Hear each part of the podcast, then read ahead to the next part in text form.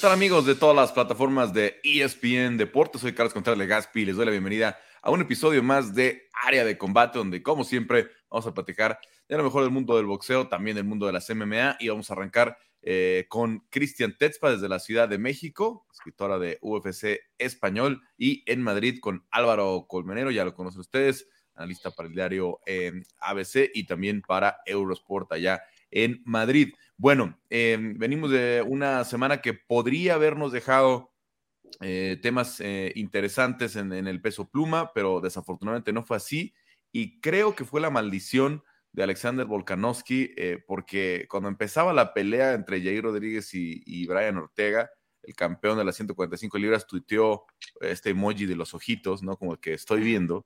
Y lo volvió a hacer cuando empezaba la pelea de, de, de, este Arnold Allen y Calvin Cater. Y otra vez tenemos un desenlace en una pelea que parecía que podía darnos un contendiente o al menos eh, alguien que diera claridad si va a haber un interino, quién enfrentaría a Jair Rodríguez.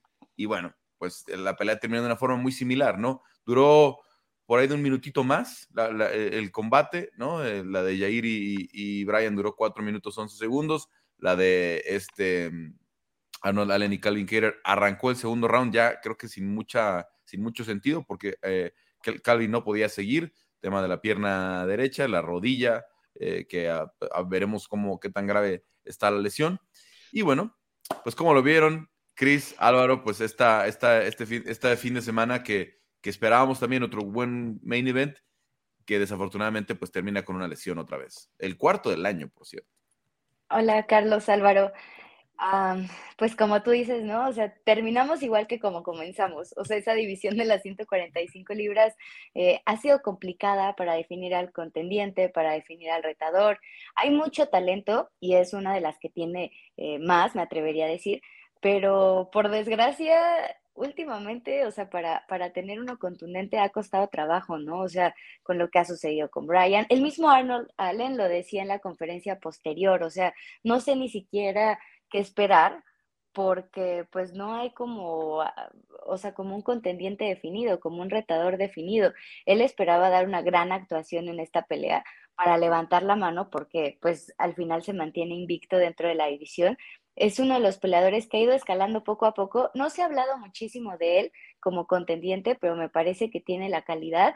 Esta pelea con Calvin Cater era muy importante para su carrera y entiendo que terminó muy frustrado porque cuando le preguntan también si tendría un combate por el cinturón interino, pues él dice que sí, pero finalmente, eh, como él menciona, o sea, ni siquiera sé si podría ser con Josh Emmett, con Jair, eh, con Brian, con, con Calvin Cater, o sea, todo está en el aire en esa división de las 145 libras y peor aún, si Alexander Volkanovski decide subir a 155, pues ahí sí ya, también estamos perdidos.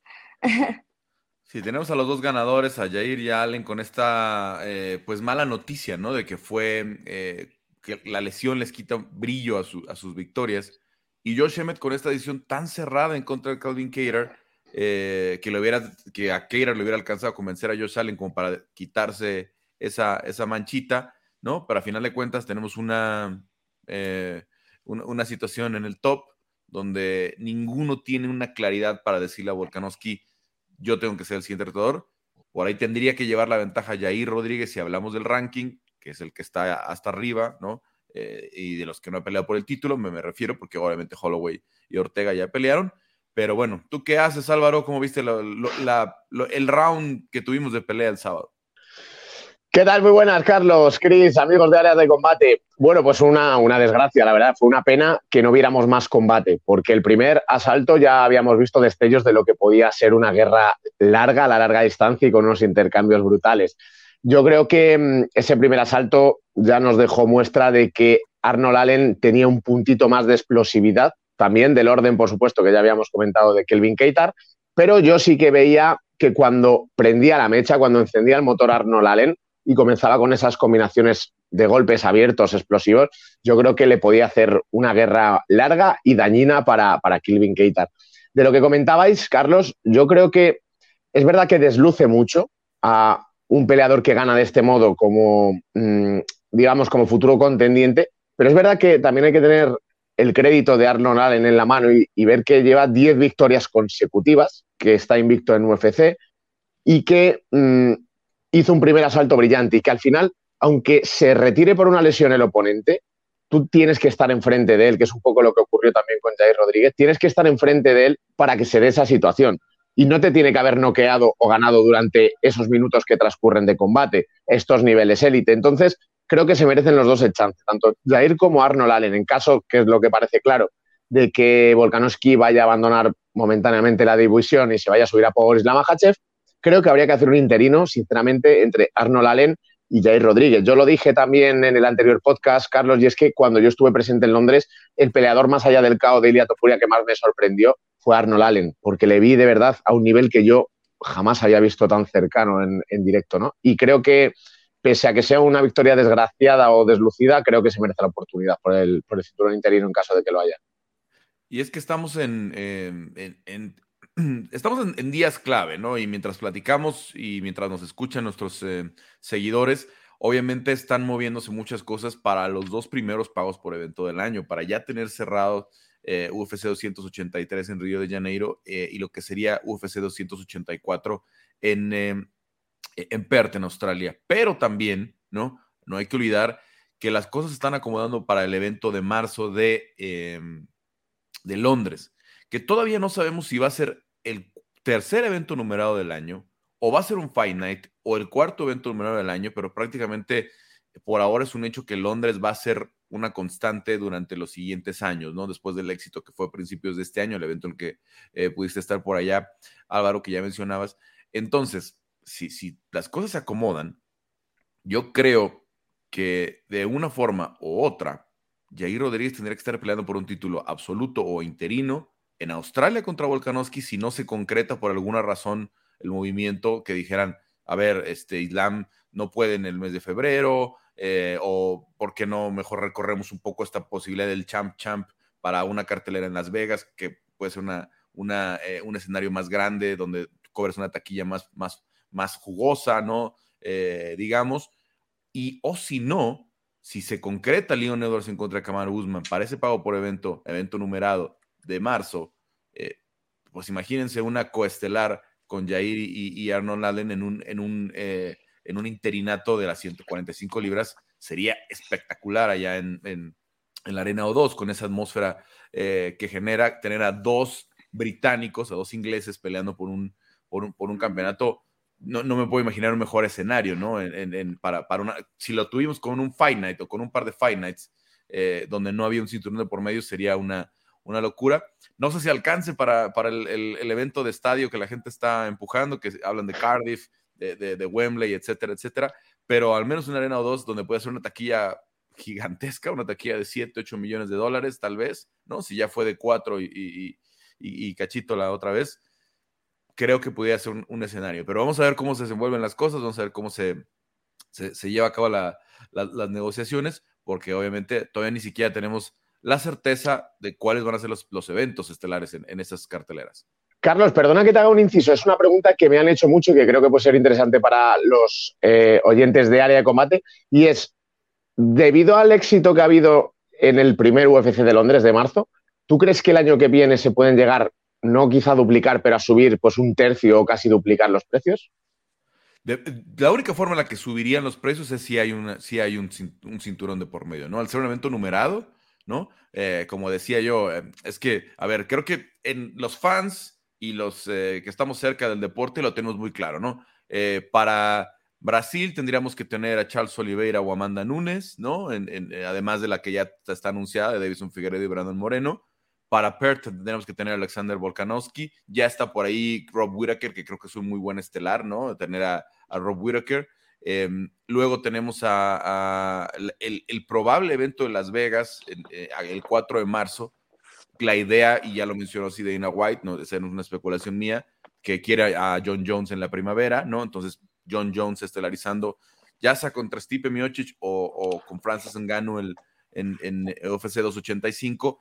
Y si están en tiempos y, le cuadra todo a todas las partes, para el de finales de marzo o mediados de marzo, Leon Edwards en contra de, de este, de, de. Todos esos, digamos que son peleas que sabemos que se deberían hacer, ¿no? Volkanovski contra Mahashev en, en, Australia, etcétera, etcétera, pero no tenemos la, la, certeza todavía más que la de Figueredo con Brandon, que ya está anunciada y firmada, porque las otras no se han firmado, ¿no? Las otras no se han concretado. Entonces, por eso decía, estamos en las semanas clave. Yo creo que de aquí a, tal vez al, evento de Nueva York la próxima semana, ya va a haber varios de esos contratos firmados, ya va a haber de esos contratos en la mesa y mucha más claridad de lo que va a ser el primer cuatrimestre del año que, va a tener, o el primer trimestre del año, que va a tener muchas, muchas este, peleas de campeonato y eso eh, creo que lo va a ser muy, muy, muy interesante porque podían ser cuatro eventos numerados entre el 21 de, enero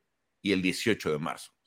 entonces, serían cincuenta y tantos días de, de muchísimos, este, de muchísimas peleas de campeonato, muchísimas peleas grandes y un arranque tremendo de año. Entonces, Vamos a ver cómo se desenvuelven todas esas y en dónde cae, pues obviamente para nosotros y el público latino, eh, ya sabemos que Moreno eh, está ahí con, con, Figueredo, pero dónde cae por ahí Jay Rodríguez, dónde cae por ahí una eh, Irene Aldana, si es que Amanda Nunes es considerada para el evento de, enero, si, sobre todo si Amanda considera que puede estar, yo me imagino o tengo entendido que Amanda si está, va a ser en las 145 libras, que, que, ya hablo con la gente, yo sí, les dijo, a ver, llevo, llevo dos defensas del peso gallo, o una, una defensa en la que perdió y una en la que recuperó el cinturón, pero lleva dos peleas seguidas en peso gallo y no ha peleado con, en 145 libras en más de año y medio. Entonces, en, en esa lógica dices, bueno, pues también está bien que Amanda defienda el otro cinturón que tiene, porque si no, ya que lo desaparezcan, porque la división no tiene ni siquiera profundidad. Entonces, vamos a ver cómo se, cómo se da la,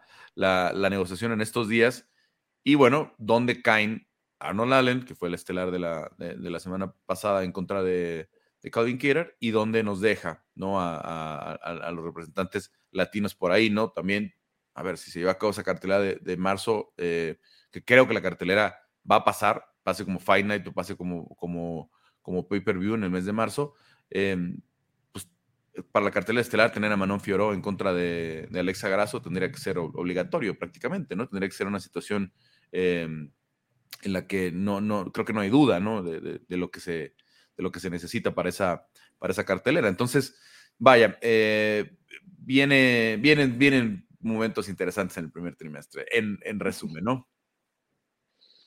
Sí, la verdad, eh, pues ojalá que todo se acomode como se tenga que acomodar. A mí sí me preocupa la situación de las 145 libras. Me gustaría que, que si hubiera a lo mejor esa pelea contra de Arnold, Arnold Allen con Jair Rodríguez, a mí me parece eh, una buena opción. Em, esperando también lo que suceda con Volkanovski. No sé, espero que los latinos también no tengan ya tan trabadas sus divisiones porque lo hemos platicado, o sea, sucede con Irene, sucede con Yair, sucede pues con el mismo Chito, ¿no? O sea que no sabemos qué va a pasar en 135 libras porque Aljo ya dijo que no quiere pelear hasta mediados del siguiente año, eh, um, si es que es con Chito, o sea, si no va a tener que buscar otro rival, entonces ojalá que se empiece a destapar pues para los latinoamericanos.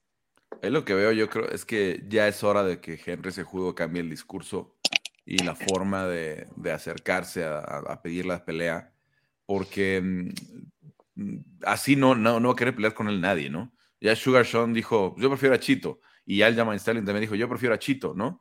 Eh, porque creo que están un poco hartos del, zumbido de, todo el día en las redes sociales de Henry, Henry, Henry, Henry, Henry tuiteando y Henry ah, grabando videos y Henry, ¿no? Entonces, Henry tiene, eh, eh, la verdad es que ese, ese, ese personaje de Henry Sejudo en cámara, ese personaje de Henry Sejudo en redes sociales, le quita el brillo a la, carrera de Henry Sejudo, le quita eh, lo espectacular que es el cierre de su carrera, ¿no? Porque cómo gana las peleas de campeonato, a quién le gana las peleas de campeonato, a, a, Dimitri Johnson, a TJ Dillashaw, eh, a Dominic Cruz, eh, a Marlon Moraes, la, manera en la que estaba peleando Henry Sejudo hace dos años cuando se retira, le debería de alcanzar para decir, hey, ya regresé, y que el UFC le dijera mañana, como se lo están haciendo John Jones, ¿qué necesitas? ¿Qué te, qué, qué, qué te conseguimos? Queremos que seas estelar, etcétera, etcétera.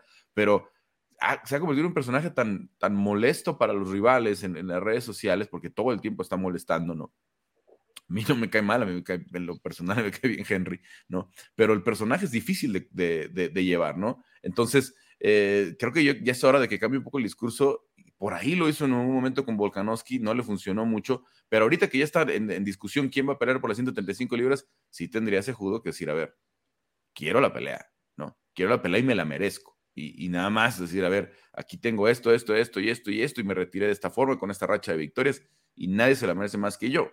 Y así de simple, porque creo que está abriendo la puerta, sin darse cuenta, a que sea Chito el siguiente, eh, el siguiente contendiente, porque ya Aljo lo aceptó mucho más y con todos los insultos de Chito, que, le gusta estar también eh, insultando, pero mucho más directo, desde te voy a partir la cara, no anda dándole vueltas y vueltas y vueltas a las cosas. Y en fin, vamos a ver cómo se da esa situación en las 135 libras, eh, que también podría darse. Yo creo, esa, esa podría ser si sucediera, más, más pensando en Las Vegas, ¿no? En esa cartelera de, de John Jones, aunque no sé si, si John necesite otra, como es el caso de Conor McGregor, ¿no? A veces Conor eh, no necesita un, una, un coestelar de, para, un, para un pago por evento, ¿no? no eh, él solito se va a llevar el, pay-per-view y creo que el regreso en particular de John Jones puede, puede generar solito un, un, número muy grande de venta de pagos por evento para que no necesitaras otra de cinturón. Pero vamos a ver cómo sucede. Eh, la cartelera tuvo varias eh, peleas importantes para los, para los latinos. Eh, Álvaro, eh, ¿cómo viste el debut de Waldo Cortés Acosta, el peso completo? Jared Bandera venía listo para, para, todo lo que trajo este Waldo. Bombas, la mano derecha pegó con mucho poder, lo, lo, mantuvo a raya, lo mantuvo, digamos, a distancia con las patadas bajas, aunque por ahí Waldo, de verdad y cuando escuchabas esas patadas en el, en el, en, el Apex, parecía que algo iba a tronar, ¿no? O, la pierna de alguien, ¿no? Porque a veces el que patea también, ¿no? Está expuesto a una, a una lesión. ¿no? Yo, yo, la verdad las escuchaba y decía, oh, ya que pare esto porque en algún momento alguno de los dos va a caer. Y la verdad es que Waldo salió bastante fresco, ¿no? Se absorbió muchísimas patadas. Entonces con él en el backstage todavía un rato, en lo que eh, empezamos la entrevista y todo eso. Y sí llegaron a ponerle hielo, obviamente como procedimiento de rutina, pero no estaba eh, cojeando, estaba caminando bien. ¿Cómo viste este, este debut del, dominicano? Bueno, Carlos, a mí es un peleador que me gusta porque he empatizado mucho durante esta temporada del Danny White Contender Series narrando los episodios en Eurosport aquí en España con varios de los peleadores. Y bueno, la historia que tiene este, este exjugador ¿no? de, de béisbol, pues, pues me llama la atención, ¿no? Cómo, cómo fue preparando esa mano derecha y bueno, que había tenido que trabajar en otras cosas. Entonces, bueno, yo empatizo mucho con él. En el plano deportivo, sí que es cierto que a este Salsa Boy quizá le haya faltado en un combate que podía mm, arriesgar un poquito más, a lo mejor, o ir a buscar más el caos, la finalización, porque claro, hay que tener en cuenta que Jared Bandera es cierto que se jugaba un poco un todo nada, ¿no? Venía con una racha pues bastante negativa, pero sí que era de esos oponentes que entra dentro de lo noqueable o de lo, o de lo terminable, ¿no? Porque luego ya le llegarán rivales más complicados a los cuales sí que es más probable que vayas a los puntos. Entonces creo que le faltó ese punto, pero como debut contra un experto, vamos, o contra un luchador que ya tiene varias peleas, que es duro, que los pateos de bandera, ojo, fue hacerle daño de verdad, los aguantó bien, resistió, cruzó bien la mano derecha, aguantó con buen ritmo y con buen cardio durante los tres asaltos, importante también, porque en los pesos completos ya hemos visto que hay algunos que se van desinflando. Em, entonces, bueno, me parece que es un debut óptimo, es un, todo lo que sea victoria es un, debut positivo, pero quizá le faltó ese puntito para terminar el combate. Dicho lo cual, creo que es un luchador que puede hacer carrera dentro de la división. Sabemos que no hay mucha profundidad en la división, que si empalma, que si encadena unas cuantas victorias buenas te puede rankear fácilmente. Entonces, bueno, creo que, es un peleador que hay que tener en cuenta. Está invicto en toda su carrera profesional, que también es importante. Así que bueno, yo creo que el resultado es positivo para, el dominicano. Ahí está algo que mencionas importante. Waldo bajó, digamos, en su vida normal casi unas 20 libras, ¿no? De, de, en este año, ¿no? De, desde la pelea de contender a, esta, ¿no? Cambió mucho su régimen. De, andar en más de 280 y tantas libras, llegó a la semana de la pelea en 263 y se le nota, se le nota en la, en eh, digo, es un tipo grande, pero se, nota ya más trabajado su cuerpo. Yo creo que incluso puede andar en las 250 y con ese alcance que tiene y ese poder que tiene, eh, es un tipo que va a, ser, va a ser un peligro. Siempre es difícil el debut en UFC, siempre hay eh, esos nervios, ¿no? Esa confianza que hay que ir agarrando, pero vamos a ver qué sigue para, para él. Pidió a Mohamed Usman, a mí me gusta esa pelea, ¿no? Otro tipo grande, otro tipo con pegada, que, también tendría que salir a, exponer, a tratar de noquear, y, y, de ahí alguien que pudiera salir noqueado. Entonces puede ser una pelea interesante para los fans. ¿Tú qué dices, Chris? ¿Cómo viste el debut? Ah, a mí me gustó lo que hizo, creo que opino como Álvaro en el sentido de que a lo mejor fue un poco recatado, pero creo que lo importante también es tener ese debut con la victoria, sea como sea, o sea, comenzar con el pie derecho creo que es muy importante eh, para los peleadores. Me parece que tuvo eh, un buen desempeño, o sea, todas las manos que estuvo tirando, eh, que conectaron a bandera, que también resistió muchísimo. creo que hay que tomarlas en cuenta y me parece pues un gran paso para Valdo Cortés que, pues sí es uno de los prospectos a seguir en el peso completo, ¿no? Desde que gana su contrato en Contender Series, se empezó a platicar de él, entonces yo creo que, va a ser muy bueno para, para él y para su carrera haber comenzado de esta manera. Bueno, eh, la cartera también nos dio, pues nos dejó una, una exposición ya muy clara de, del tema del striking de Chase Hooper, ¿no? Había sobrevivido eh, Chase al combate de pie con algunos rivales experimentados como Alex Cáceres, eh, etcétera, etcétera. Pero ahora Steve García salió con un plan de juego muy claro, era noquearlo, era finalizarlo, esa mano derecha, esa mano izquierda pegó con mucho poder, cuatro knockdowns en, un, 90 segundos, la pelea terminó rápido, aunque Chase Hooper por ahí también lo alcanzó a conectar, eh, salió respondón, pero eh, yo creo que sí tendrían que revisar esa posibilidad que en algún momento mencionó Dana White de dejarlo ir, no dejarlo ir del contrato, decirle, a ver, eh, ve a pelear algunas peleas regionales, trabaja un año, año y medio con mejorar el striking, bla, bla, bla, porque es un gran prospecto, porque es una, amenaza total en el piso, pero absorbe muchos golpes y así no va a poder dar nunca el salto del gran prospecto que, pudo ser Chase Hooper, ¿no? Sí, sin duda, sin duda. Se nota que tiene las carencias que todos podíamos prever, pero que en cuanto llega un luchador, no vamos a menospreciar a Steve García, pero un luchador del montón dentro de la UFC, porque es así, es buenísimo, pero que no, no es un raqueado, no es alguien que esté cerca ¿no? de estar de los puestos más arriba. Pero en cuanto llega un luchador nivel UFC, vemos que tiene unas carencias que no puede suplir, que de momento tiene que seguir llenando de herramientas la caja para poder ser un luchador completo y decir que tiene nivel UFC. Yo es que lo hablaba justo el otro día con Enrique Marín Wasabi, me decía, está todas las promotoras y después está UFC, que bueno, ahí podemos tener un debate, ¿no? Pero, pero el que ha estado dentro decía, es que todo el mundo es bueno hasta que llega a UFC y creo que era un poco el caso de Chase Hooper, era una auténtica bestia, había muchas expectativas puestas en él en cuanto a la lucha, pero cuando llegas a UFC cualquier luchador del montón te puede hacer una avería si tú no eres tan completo. Y lo hemos visto. Entonces creo que es una estrategia interesante, es todavía muy joven y cuántos luchadores hemos visto que han estado en dos o incluso tres etapas fuera de la compañía, vuelves a entrar, fuera de la compañía, vuelves a entrar. Bueno, pues creo que sería una estrategia interesante para recuperarlo, porque ahora mismo está bastante por debajo del nivel medio, quizá podemos decir. Tiene nivel élite de alguna faceta, pero como esto es MMA y hay que ser completo, creo que ahora mismo no le da, no le llega. Sí, decir, eh, eh, porque incluso las que ganó llegó a, ser golpeado mucho y sobrevivir porque alcanzaba a llevarle al piso y clavaron a su misión. entonces, vamos a ver qué pasa con, con Hooper. Em, eh, Chris, ¿cómo viste esta pelea? Nada más ya para cerrar el tema de la cartelera pasada. Un gran resultado para Steve García, ¿no? Que se quiere quedar en las 145 libras, ya no quiere bajar al peso gallo.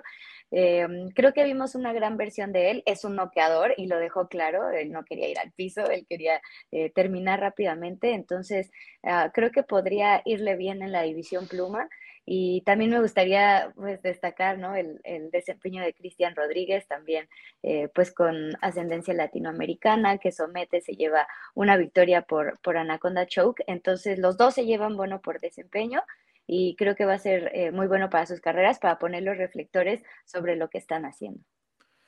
Bueno, pues el, el, el sí, sí, ese Searoth, eh, por ahí protegido de los hermanos Pérez durante una buena parte de, de, su carrera, ahora ya se mudó a Fire Ray en Arizona pero él es de allá, de Chicago, hijo de, dos mexicanos, de Michoacán y del Estado de México, su, familia. Así es que por ahí lo pudimos platicar con él, que habla bien español. A ver, nada más cerramos el tema eh, de esta cartelera, pronósticos. Eh, a final de cuentas se abrió la posibilidad de viajar de Brasil a Las Vegas, afortunadamente, no se nos cayó el evento estelar esta vez. Amanda Lemos en contra de, eh, de Marina Rodríguez. Su pronóstico, ¿quién de estas dos se la lleva? Yo creo que Marina Rodríguez. Marina ha demostrado eh, que además de estar en un buen momento, es una peleadora muy completa, sabe perfectamente en qué momento utilizar su striking, que es muy peligroso, y creo que también ha encontrado eh, la forma de no apresurarse, de a lo mejor cerrar la distancia, eh, de alargar el duelo si es necesario. Y creo que Amanda ahí todavía falla un poco. Creo que es una gran oportunidad también para Amanda, porque en caso de vencer a Marina, eh, pues se pone también en las conversaciones, ¿no? De pedir una oportunidad por, por el cinturón. Eh, me parece que Marina en este momento tiene más herramientas, tiene la motivación, tiene la buena racha y tiene pues también esas agallas de enfrentar a cualquiera de la división, porque ya en la posición en la que está ella bien se pudo haber esperado a ver qué pasaba con Carla y Wiley, pero decide tomar esta pelea con Amanda Lemos, quien tuvo un 2022 pues ahí con altibajos, con una derrota, con una victoria, entonces pues también busca alargar esa racha de victorias. Me parece que el striking de Amanda Lemos también es muy peligroso. Vamos a ver cómo se da esta, esta pelea en la 115. Es muy clara también en su aspiración marina. Dice, gano esta y voy a ser la siguiente retadora la próxima semana, es la, pelea del campeonato entre Wiley y Carles Parsas, y es que estará en muy buen tiempo eh, para, que todo se acomode. Eh, Álvaro, ¿quién gana? Pues yo veo que es un combate muy igualado, que tienen recursos muy, muy potentes y buenas habilidades en el striking, pero me voy también con Marina, con Marina Rodríguez. Creo que es un talento muy emergente y muy bueno, pese a tener ya 35 años, pero solo tiene una, una derrota. Viene un racho de cuatro victorias contra Sionan, Mackenzie Dell, Watterson contra Rivas y su estilo de Muay Thai agresivo desde el clinch, su manera de temblar las peleas cuando no quiere, apretar el botón o, darle una marchita más al golpeo cuando quiere también. Bueno, pues creo que le hacen favorita, pero es un duelo, bajo mi punto de vista, igualado. 60-40 para Marina Rodríguez. Vamos a ver cómo se da este, este combate de dos brasileñas que normalmente nos, tienen acostumbrados a que vienen de un antecedente de piso, etcétera, etcétera, y estas dos son del Muay Thai, estas dos son buenas que, kickboxers, así es que será una buena, será una buena, eh, un, buen combate, o al menos pinta para ser un combate de pie mayoritariamente. A ver, y el coestelar eh, entre Daniel Rodríguez y Neil Magni, Neil Magni que le encanta esto, durante su carrera ha sido eh, experto en frenar prospectos en las 170 libras y por ahí puede ser un reto complicado para Daniel Rodríguez en frenar o en catapultar, ¿no? O sea, porque Neil Magny es de esos peleadores súper incómodos, o sea, porque no es fácil de ganarle. O sea, es de esos peleadores que te pueden impulsar muchísimo por el nombre que tiene y porque ha enfrentado a muchísimos peleadores a lo largo de sus nueve años de carrera dentro de UFC.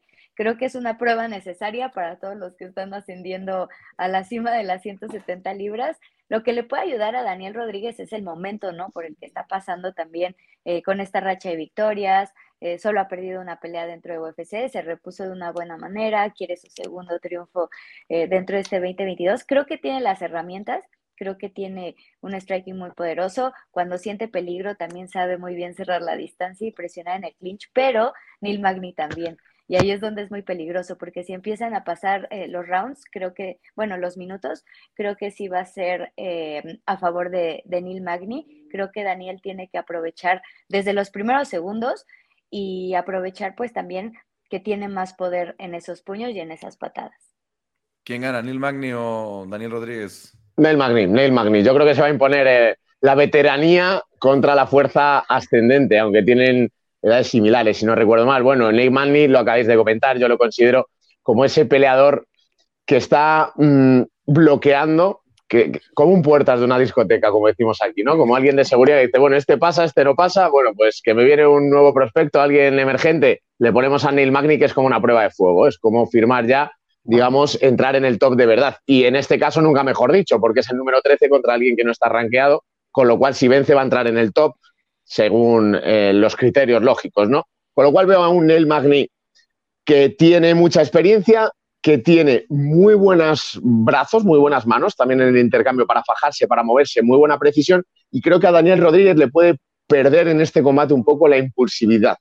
Es a veces demasiado encendido y aunque tiene muy buen pateo y, sobre todo como finta y mete los bombazos que mete, creo que le puede poder la, impulsividad y Neil Magni templando y con, y con tranquilidad se puede llevar el combate incluso a los puntos. Bueno, vamos a ver, vamos a ver si le alcanza. Creo que le puede alcanzar el volumen eh, y lo pesado que es la mano, la mano de, Daniel Rodríguez para llevarse la victoria, pero bueno, pues sí, sí, ya nos tocó ver a Neil Magny en esta posición muchas veces y, la experiencia no se niega. A ver, cerramos el tema de, MMA esta semana, eh, o al menos a, la mitad. Vamos, a darle, porque sé que ya nos estamos pasando un poquito de tiempo. Vamos a pedirle a, Damián Delgado, nuestro productor, que ya eh, le, dé la bienvenida o le dé el acceso a Quique Rodríguez para platicar también del mundo del boxeo, pero ahí está ya Quique. Eh, pero a ver, antes de quedarnos con el box de lleno, eh, sí les quiero preguntar, empezando por ti, Quique. Hola, hola. Eh, Jake Paul contra Anderson Silva, ya se, la ya se le están creyendo al fin a Jake Paul. Este ya es un rival, digamos, pues que viene, que si vienes del MMA también, con un, con un striking más fino, con Luis Carlos Doria en su esquina, que Luis Carlos Doria, pues obviamente es el, coach de Robson con Seisao, de, que tiene campeones olímpicos incluso, ¿no? ¿no? No es un coach de MMA aplicando el striking, sino es un coach puro de boxeo. boxeo. ¿Cómo, ¿Cómo, viste este, este combate? Hola Carlos, ¿cómo estás? Eh, saludos a todos los amigos de Era de Combate. Pues mira, a mí me pareció que fue una pelea pues entretenida, creo que es como yo la definiría. Creo que eh, eh, Jake Paul es, un, es una persona que, se ha tomado muy en serio el boxeo y que entrena, que, que, justo ha buscado mejorar. Bueno, Anderson Silva sabemos la leyenda que es en la MMA, eh, que, ha tratado de adaptar pues sus cualidades como, como, como luchador de MMA al boxeo pues en estos tiempos, ya más en exhibiciones. pero yo sinceramente creo que el tema de Jake Paul, pues eh, ya hay que, hay que asumirlo y aceptarlo. Ya, ya se va a quedar, se va a quedar, ¿no? o sea, no, no, no nos vamos a librar de él. Y, estoy hablando tanto del boxeo como de la MMA en las dos facetas. O sea, en el boxeo como peleador, no sé cuántas peleas vaya a hacer, pero él ya firmó boxeadores, ya está armando funciones, o sea, él ya entendió o ya visualizó la parte del negocio y ahí lo vamos a tener. Y en la parte de MMA, pues todo este movimiento que está haciendo ahora junto con Anderson Silva, con la Asociación de Luchadores para pues básicamente para echarse en contra de Dana White y, buscar salarios más justos para los peleadores. Pero pues como que mi gran resumen de lo que sucedió el sábado pasado es que pues ya no nos vamos a librar de él. Sí, ahora, a ver, eh, ¿cuántas peleas le quedan de, antes de empezar, porque te acuerdas que hace que estábamos hablando hace seis meses, ya se hablaba incluso de lo que iban a, lo iban a clasificar en el Consejo Mundial de Boxeo. ¿Cuántas peleas le quedan ante ex MMAs, ante ex basquetbolistas, eh, otros blogueros, no sé, antes de que ya sea serio esto, ¿no? Porque la de Fury nunca se pudo dar, ¿no? Sí. Eh, van varias peleas que, que no han podido concretar. Pues Tommy Fury ya volvió a levantar la mano, Carlos, eh, puso un tiene pasaporte, tiene visa, ¿no? Porque... Parecía un tema de una visa, ¿no? Pues ahí parece que es como un tema de Daniel Kinahan, ahí ya medio, medio escabrosón, pero bueno, pues según él ya, ya tenía posibilidades de entrar a Estados Unidos y me parece que el tema de, de, de, de, Jake Paul con un boxeador, pues tendría que llegar para su siguiente pelea, ¿no? Ya también Mauricio Sulaimán, terminando la pelea, salió a defenderlo, diciendo pues que si no creemos en él como boxeador, entonces somos unos haters, que, hay que creer en él y todo. Entonces, pues creo que ya todo el mundo está viendo el signo de dólares con él y, hasta los organismos están subiendo. Entonces, la posibilidad de que pelee con un boxeador, pues a mí me parece que será en el 2023 lo más pronto posible. Bueno, vamos a ver. Eh, ¿Cómo viste tú, Álvaro, la pelea? Bueno, pues eh, lo cierto es que, segundo las palabras de Quique, eh, hay que tomarle un poco más en serio a Jake Paul en cuanto a que está haciendo un trabajo espectacular teniendo en cuenta que creo que empezó en profesional hace dos años, ¿no? El primer combate. No, recuerdo ahora, no recuerdo ahora la fecha exacta, pero en dos años se ha puesto con un 6-0, noqueando a peleadores profesionales, ojo, no boxeadores, pero luchadores de MMA profesionales. ¿Cuántas veces hemos, hemos hablado que esa faceta también la tienes a un ritmo, a un nivel profesional? Obviamente es muy diferente el deporte en cuanto a los detalles pequeños como guantes, guantillas, pero creo que hay que tomárselo en serio, que está tumbando o está imponiéndose a grandes luchadores antiguos de MMA y habrá que esperar el momento de verle enfrentarse a un boxeador profesional, pues ya de calibre, ¿no? O asentado o que sea sólido. Pero bueno, también en cuanto a definición, creo que la diferencia fueron 22 años. Entonces, 25 años contra 47, eh, al final se nota, se nota, estaba contra una leyenda de retiro que también tenía algún combate profesional, también, todo hay que decirlo dentro del mundo del boxeo. Y creo que fue pues, un buen espectáculo, arrastrando de nuevo masas, volviendo a poner el nombre de la MMA al lado del boxeo, que yo como sobre todo fiel aficionado a las artes marciales creo que viene bien ese tipo de sinergias.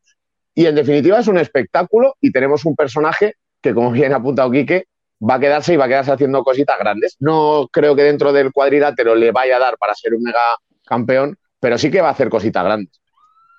Bueno, cositas grandes de, dinero. Dice, por ahí que, el tema del, eh, del, la situación de estas declaraciones de Anderson Silva de que si lo habían noqueado o si lo habían derribado nada más en sus sparrings eh, afectó porque la gente pensaba que la pelea no iba a suceder. Yo creo que ya, pues curándose un poquito antes de que salgan los números públicos del pago por evento, que no va a ser muy grande, ¿no? Ya, que, el, ya que el propio promotor, que es él, salga a decir que no va a ser muy grande, te anticipa de que va a venir el número eh, abajo de lo que esperaban. Pero bueno, al final de cuentas, sí hubo mucha atención mediática, sí hubo mucha gente viendo la, cartelera, ¿no? Y metieron a 15.000 además, creo, ¿no? Si no creo, si no recuerdo mal. Por ahí anunciaron ellos mismos que, que era el segundo evento eh, con mayor recaudación en la, en la historia de la arena, eh, después de UFC 263, eh, que, que, fue cuando Brandon Moreno se, se, hizo ahí campeón en contra de Edson Figueredo y, y Real peleó contra Marvin Bettoni, ¿no? Así, así lo anunciaron, ¿no? Yo no, yo no tengo los datos, así era el, el comunicado de, del equipo de Jake Paul. ¿Tú cómo la viste, Chris? Ah, o sea, ya habíamos platicado sobre la situación, ¿no? O sea, como de boxeador contra peleador de MMA o sea, creo que al final, eh, pues es un espectáculo que está llamando la atención. Creo que mm, el hecho de tener a un rival como Anderson Silva, pues siempre va a ser importante, ¿no? O sea, por todo lo que hizo Anderson Silva y lo que significa, y el morbo también de ver lo que puede hacer a su edad y en el boxeo. Simplemente creo que Jake Paul está aprovechando las oportunidades, si puede noquear, lo va a hacer, si no, este, pues a seguir, eh, pues eso, o sea, inflando el nombre, ¿por qué? Pues porque digo, o sea, si le están dando esa oportunidad de generar dinero, eh, de hacer crecer funciones, de enfrentar a lo mejor ahorita a rivales que no son eh, boxeadores de alto calibre o lo que sea, creo que la va a aprovechar y creo que cualquiera lo haría. En su lugar creo que cualquiera lo, haría. Entonces habrá que ver cómo le va con una prueba eh, de verdad, ¿no? Con una prueba dura. Yo esperaría ese 2023 para ver pues una pelea que realmente lo ponga a prueba y que a lo mejor se separe un poco de los peleadores de MMA que sí quieren un lugar dentro del boxeo, pero bueno, Anderson Silva estamos hablando de que pues ya su carrera eh, pues tal vez va un poco de salida, ¿no? No su, carrera, bueno, la verdad es que tiene 47 años, ¿no? Es, difícil hablar de cualquier, de cualquier deporte ¿no? Que se siga, que siga practicando alto nivel a los 47 años, ¿no? Es, eh, hay algunas disciplinas que lo permiten, pero eh, es, muy, es muy difícil, ¿no? Eh, que veamos a, Anderson Silva en buenas condiciones físicas. Hay que recordar, Anderson Silva sale de UFC a los 45 años y ya con muy pocas posibilidades de ganar una pelea competitiva, ¿no? A lo mejor con algún muy novato, ¿no? Pero ya con cualquiera de los que estaban a nivel de UFC era difícil que lo viéramos ganar. Lo vimos perder con Raya Hall, que estuvo en la misma cartelera ahí ah, eh, de, Con Le'Veon Bell. Con Le'Veon Bell, el, ex corredor de, NFL, ¿no? Y bueno, pues Uraya salió un año después, retiró a Anderson Silva y salió un año después también ya con, muchos problemas para competir en el top 15. Entonces, bueno, em, la, realidad es que sí hay mucha gente queriendo ver a Jake Paul. Yo creo que va a ser un, sideshow, algo que va a estar transcurriendo junto al boxeo. Pero pues sí, no, no creo que todavía nos haya dado una muestra de que pueda llegar a ser campeón mundial, eh, aunque sí, sí creo que algún organismo con tres o cuatro victorias por ahí lo pudiera eh, catapultar, ¿no? No sé si el CMB en particular, pero que... Ya, ya lo mencionaron.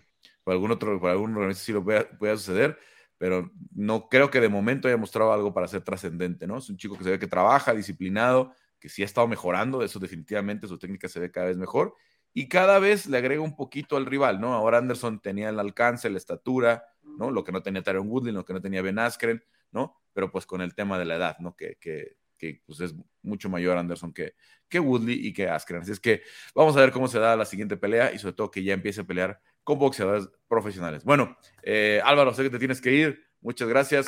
Chris, Muchas gracias. Eh, platicamos la próxima semana y me quedo contigo, Kike, porque tenemos muchos temas. A ver cómo los podemos este, abarcar rápidamente en esa pelea de Damián. Ahí está, ya están cerrando los, las pantallas. Eh, a ver, ¿por dónde arrancamos? Digo, obviamente a mí la, pelea que se me hizo más atractiva el fin de semana fue la de, la de Lomachenko, ¿no? Que me deja otra vez varias dudas. Sí. ¿Qué le pasa otra vez a Lomachenko en los primeros rounds? ¿Por qué está entregando los primeros rounds como le pasó con Teófirmo, ¿no? porque esa pelea de Teófimo también la pudo haber ganado si arranca Lomachenko en el 4, si arranca en el 3, pero arrancó hasta la mitad de la pelea y ya se le andaba complicando otra vez, ¿no? Sí, sí, yo, yo coincido contigo. Eh, Lomachenko volvió a llegar un poquito tarde a la pelea. Es que, Carlos, fíjate, eh, lo platicaba con, con, otras personas. Creo que eh, eh Lomachenko tiene un estilo en el que necesita pues que su cuerpo, digamos, tenga la memoria muscular eh, activada constantemente, ¿no? O sea, no, no es un boxeador de esos que nada más sale a tirar golpes y pues, por ahí se encuentra el knockout y listo. Él sí necesita pues todos los días estar practicando, mantenerse en ritmo y pues recordemos que todo este año pues no peleó y estuvo mucho tiempo fuera de, circulación por el tema, por los temas sociales que suceden en Ucrania. Él decidió incluso hacerse de a un lado de la pelea con George Cambosos por esto mismo. Eh, creo que sí se notó la falta de, ritmo de pelea o la falta quizás de, tiempo entrenar, de entrenar, porque pues, regresó a Los Ángeles hace dos meses. Y, y, yo, yo encontraría la respuesta ahí. La segunda respuesta, que creo que Germain Ortiz le presentó un boxeo, pues digamos, lo más cercano posible a lo que él tiene como boxeador. Entonces, pues, parece que el antídoto para Lomachenko es pues que el otro sea otro Lomachenko. Eh, creo que Germain Ortiz, pues, eh, le, faltó experiencia, le faltó, pues, eh, me parece aprovechar mejor ciertos momentos, lanzar más golpes y, y por ahí dejarle más dudas a los jueces. Yo no cuestiono la victoria de Lomachenko, creo que, creo que fue una victoria correcta, pero sí, efectivamente llegó, llegó un poquito tarde. Yo creo que si Lomachenko, pues, descansa, yo que sé, un mes y se vuelve a meter al gimnasio y se anuncia la pelea con David Haney para marzo del siguiente año, creo que veremos una mejor versión de él, pienso yo. Y, y, y, tiene toda esa aura, ¿no? Lomachenko, porque veía mucha gente que decía eh, que su tarjeta veía ganar a, a, Ortiz. Sí. Pero bueno, ganó Lomachenko, no pasa nada, ¿no?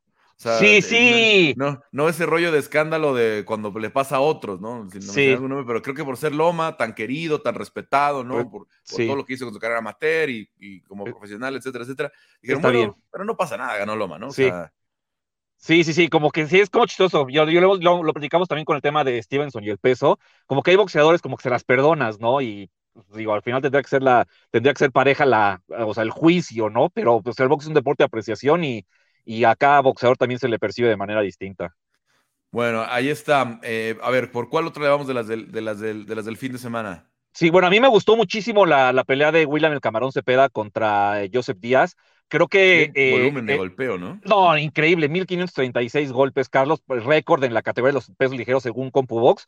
Eh, a mí me, me, me, pareció increíble la pelea que hizo William Cepeda. Uh, yo, yo creo que si, si eh, eh, la, estrategia para hacerle carrera, una buena y exitosa carrera al Camarón Cepeda, Carlos, es que pelee la mayor cantidad de, veces posibles al nivel del mar. Él vive en Toluca, entrena en la altura entonces, venir a ir a San Diego, bueno, pues evidentemente hace que su condición se triplique y que sus manos vuelen. Eh, combinaciones de 7, 8 golpes, más de 100 golpes por round.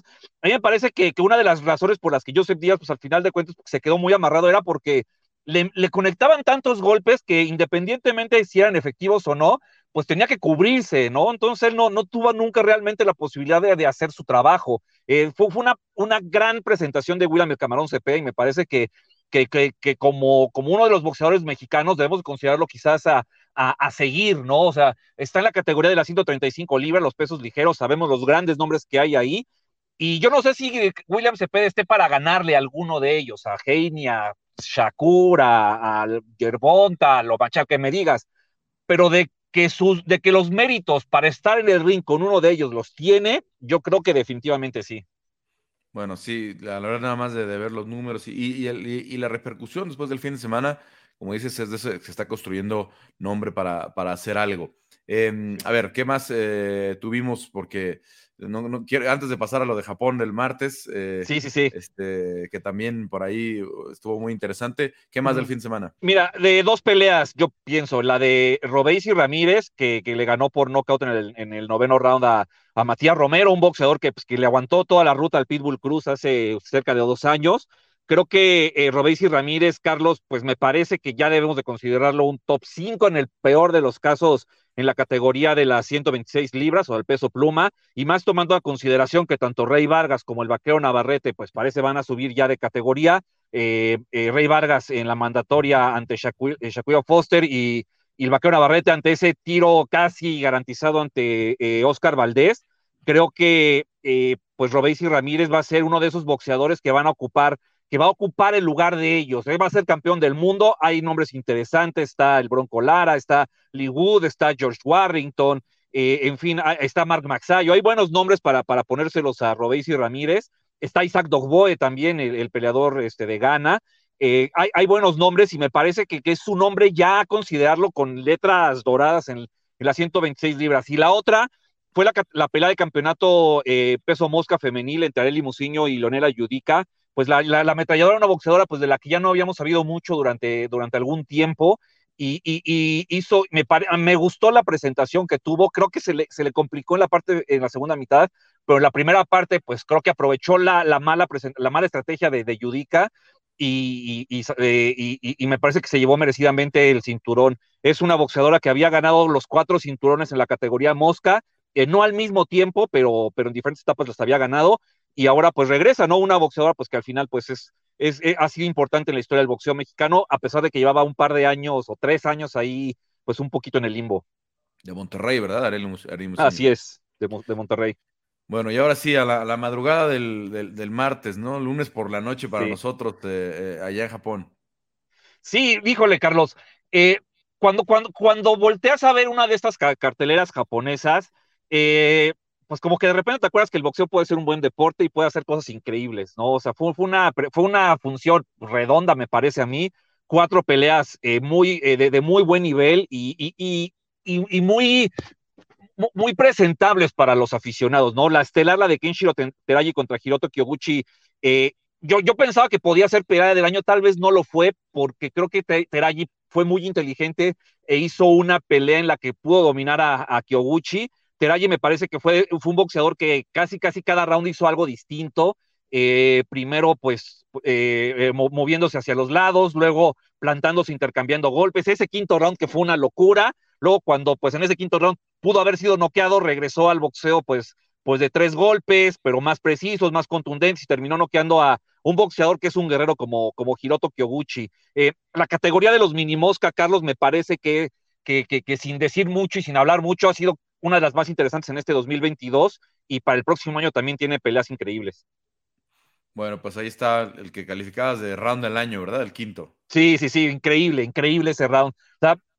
quiero, eh, Teraji estuvo cerca de noquear a Kyoguchi, faltando unos 30, 40 segundos, la situación se volteó y Kyoguchi estuvo cerca de mandar la lona a, a Teraji. Fue, fue de verdad una, una cosa descomunal, cómo, cómo, cómo regresó de, ya de, de, posiblemente ser noqueado Kyoguchi fue, fue increíble. Bueno, eh, obviamente para, para poner atención para la siguiente, los que se quieran desvelar, este, porque generalmente esas carteleras eh, son, son, allá, en, son allá en, Japón a esa hora. Y em, a ver, este, hablando de, de estas divisiones menores, eh, ¿qué pasa con BAM que va, que va a bajar a 112? Jesse Rodríguez baja a la 112, avisó al Consejo Mundial que dejaba vacante su cinturón de la 115 y, se habla que él va a ocupar, o sea, va, va, por el campeonato de la Organización Mundial de Boxeo, que dejó junto a Nakatani, que se estrenó este, justo este martes ante Chihuahua Rodríguez en 115 libras, eh, iría ante un mexicano que se llama Cristian El Chicharo González, un boxeador aquí de la Ciudad de México que tengo el tiempo, tengo el gusto de conocer ya desde hace algún tiempo, que, que ha ganado cinturones regionales, que, que es un peleador pues eh, que le gusta ir al frente, que, que no le rehuye al intercambio, y que, bueno, iría ante un Jesse Rodríguez que que me parece va a ser el boxeador del año. Eh, yo creo que el Van, pues es un peleador que sin ningún problema podría conquistar los cuatro cinturones de la categoría, tanto a Sonny Edwards como al Rey Martínez, eh, como a Artem Dalakian, eh, y bueno, y el de la OMB que está vacante. Creo que, creo que es, es, es creo que esa es su, su intención, unificar las 112 para después volver a las 115. Creo que ahorita el tema del peso se lo permite y a mí me parece que es una buena decisión. Bueno, si el cuerpo le da para cortar, ¿no? Es la, idea con este peleador de, San, de origen mexicano, pero de San Antonio, Texas, ¿no? Texas. Sí, sí, sí, sí. Y bueno, pasamos a la columna de los chismes ahora sí. ¿Qué está pasando con, eh, con eh, Spence ¿Qué está pasando eh, con, todo esto que traen en redes sociales? Ay, por Dios, Carlos. Pues Terence Crawford sacó una, un live en Instagram para aclarar su, su, su, su, postura respecto al por qué no se hizo la pelea con Errol Spence, básicamente, como era de esperarse, dijo que él hizo todo lo posible, que hizo todo bien y que fue del otro lado donde la, donde la, la regaron. Yo, sinceramente, creo que en este caso la culpa es de los dos. Creo que ninguno de los dos cedió a sus pretensiones y me parece a mí que, que, el tema del negocio siempre estuvo muy por encima de cualquier otra situación. Que, que en el boxeo dos boxeadores piensen en el negocio no es algo que esté mal, pues eso sucede en cualquier deporte, Carlos, no es exento de absolutamente ninguna disciplina deportiva, pero me parece que debe de ir de la mano con el producto, ¿no? Y aquí me parece que el producto nunca fue importante, siempre fue ver quién ganaba más y, listo, ¿no? Evidentemente Errol Spence eh, le, respondió, Crawford dijo que él tenía una persona que podía darle 25 millones de dólares a cada uno, Errol Spence dijo, sí, ok, pero dime quién era, ¿no? Compruébame que esos ingresos pues, eran, venían como de una fuente, pues decente, no venían de ahí de un dinero, pues chueco, ¿no? Entonces, eh, cada uno tiene su versión, eh, dice que Terrence Crawford, que, que, Al Heyman es el que está deteniendo todo. Ya se metió también Oscar de la Hoya a decir que Al Heyman es lo peor que existe. En fin, boxeo, Carlos. Bueno, a ver si un día vemos Crawford contra, contra Errol Spence. ¿no? La verdad que muchos fans eh, quieren ver.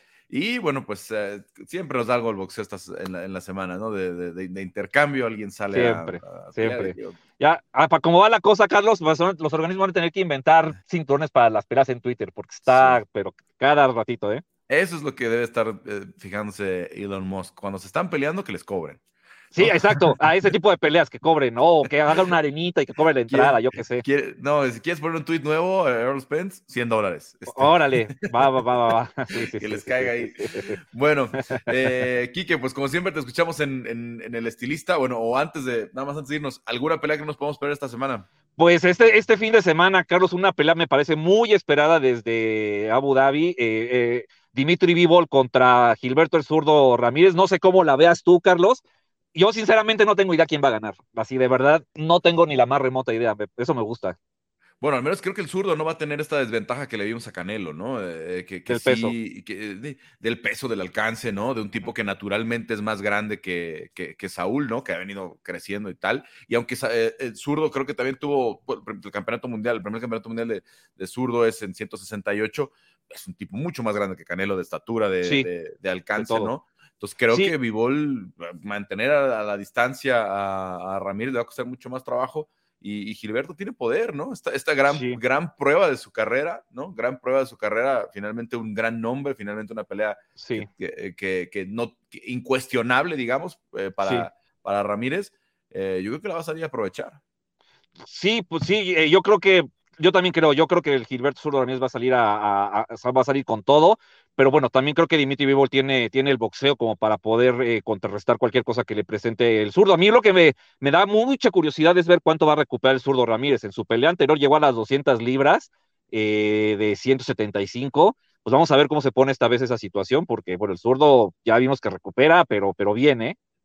Sí, sí, a ver, eh, yo he tenido oportunidad de entrevistarlos a los dos, estar uno, uno con, con, Canelo, que es un poquito como mi estatura, yo mido unos 77, ¿no? un poquito abajo del 1,80, y el zurdo mide más de 1,90, es un, es un tipo... Sí, altísimo. Altísimo, ¿no? Entonces... que, que ahora para Bivol, digamos que la situación es al revés, ¿no? A, a, la de Canelo. Ahora él va a ser el, el, peleador, pues entre comillas, chaparro, entre comillas, el peleador que dé ventaja de peso, ¿no? Entonces, eh, pues, pues a ver cómo le va al ruso. Bueno, eh, ese es al mediodía, ¿verdad? Para acá, para América, digamos. Sí, aproximadamente 12, una por ahí, sí. Sí, para la que, que, hay una preliminar, que hay una preliminar por los campeonatos, todos los campeonatos superligeros mujeres entre Jessica McCaskill y Chantel Cameron, que puede igual hasta robarse la, función. Bueno, vamos a ver cómo se da. Eh, esa cartelera en Abu Dhabi. ¿Alguna otra?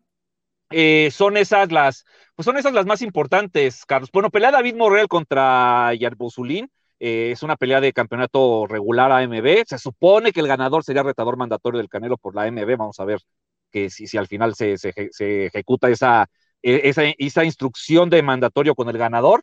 Pero, pero bueno, esa es la otra. También la oportunidad no me llama tanto la atención, pero pues es un poquito lo que hay este fin de semana.